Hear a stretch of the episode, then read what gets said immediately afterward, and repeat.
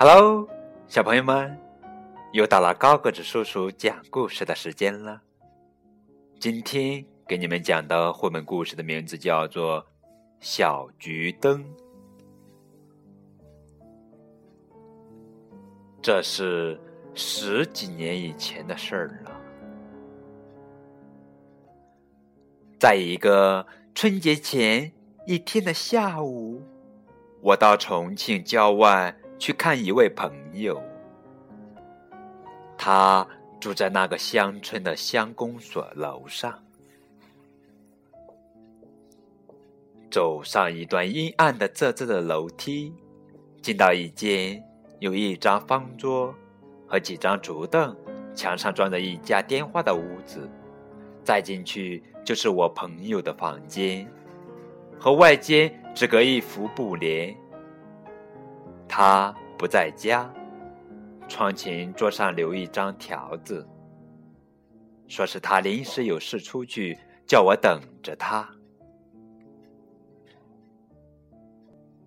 我在他桌前坐下，随手拿起一张报纸来看，忽然听见外屋板门“吱”的一声开了，过了一会儿，又听见有人在挪动那竹凳子。我掀开帘子，看见一个小姑娘，只有八九岁光景，瘦瘦的、苍白的脸，冻得发紫的嘴唇，头发很短，穿一身很破旧的衣裤，光着脚丫，穿一双草鞋，正在登上竹凳，想去摘墙上的听话器。看见我，似乎吃了一惊，把手缩了回来。我问他：“你要打电话吗？”他一面爬下竹凳，一面点头说：“我要打给医院找胡大夫。我妈妈刚才吐了许多的血。”我问：“你知道医院的电话号码吗？”他摇了摇头说：“我正想问电话局。”我赶紧从机旁的电话本子里。找到医院的号码，就又问他找到了大夫，我请他到谁家去呢？他说：“你只要说王春林家里病了，他就会来的。”我把电话打通了，他感激的谢了我，回头就走。我拉住他问：“你的家远吗？”他指着窗外说。就在山屋那棵大黄果树下面，一下子就到了。说着，就噔噔噔的下楼去了。我又回到里屋去，把报纸前前后后都看完了，又拿起一本《唐诗三百首》来看了一半，天色越发阴沉了。我的朋友还没回来，我无聊的站了起来，望着窗外。浓雾里迷茫的山景，看到那棵黄果树下面的小屋，忽然想去探望那个小姑娘和她生病的妈妈。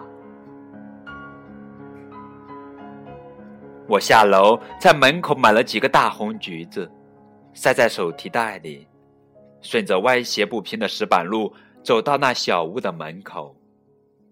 我轻轻的扣着板门。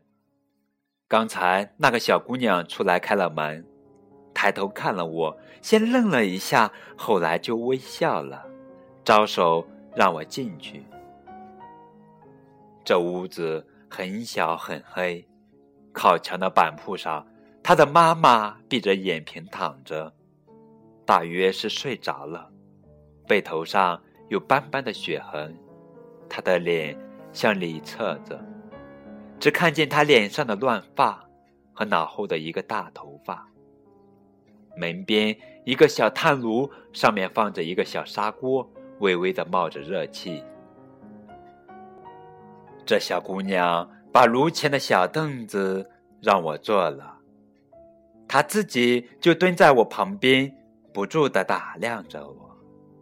我轻轻的问：“大夫来过了吗？”她说。来过了，给妈妈打了一针，她现在很好。他又像安慰我似的说：“你放心，大夫明早还要来的。”我问他吃过东西了吗？这锅里是什么？他笑着说：“红薯稀饭，我们的年夜饭。”我想起了我带来的橘子，就拿出来放在床边的小矮桌上。他没有作声，只伸手拿过一个最大的橘子来，用小刀削去上面的一段皮，又用两只手把底下的一大半轻轻地揉捏着。我低声问：“你家还有什么人？”他说：“现在没有什么人，我爸爸到外面去了。”他没有说下去，只是慢慢的从橘皮里掏出一片一片的橘瓣来，放在他妈妈的枕头边。炉火的微光渐渐的暗了下去，外面变黑了。我站起来要走，他拉住我，一面极其敏捷的拿过穿着麻线的大针，把那小橘碗四周相对的穿起来，像一个小筐似的。用一根响竹棍挑着，又从窗台上拿了一段短短的蜡头，放在里面点起来，递给我说：“天黑了，路滑。这盏小桔灯照你上山吧。”我站上了，接过，谢了他。他送我出到门外，我不知道说什么好。他又像安慰我似的说：“不久，我爸爸一定会回来的。”那时我妈妈就会好了。他用小手在面前画了一个圆圈，最后按到我的手上。我们大家也都好了。显然的，这大家也包括我在内。我提着这灵巧的小桔灯，慢慢的在黑暗潮湿的山路上走着。这朦胧的橘红的光，实在照不了多远。但这小姑娘的镇定、勇敢、乐观的精神鼓舞着我，我似乎觉得眼前有无限的光明。我的朋友已经回来了，看见我提着小桔灯，便问我从哪里来。我说：“从，从王春林家来。”他惊异地说：“王王春林，那个木匠，你怎么认得他？去年山下医学院里有几个学生被当作共产党抓走了，以后王春林也失踪了。据说他常替那些学生送信。当夜我就离开了那个山村。”再也没有听见那小姑娘和她母亲的消息。但是从那时起，每逢春节，我就想起那盏小桔灯。十二年过去了，那小姑娘的爸爸一定早回来了，她妈妈也一定好了吧？因为我们大家都好了。好啦。这就是今天的绘本故事《小桔灯》，感谢你们的收听，再见。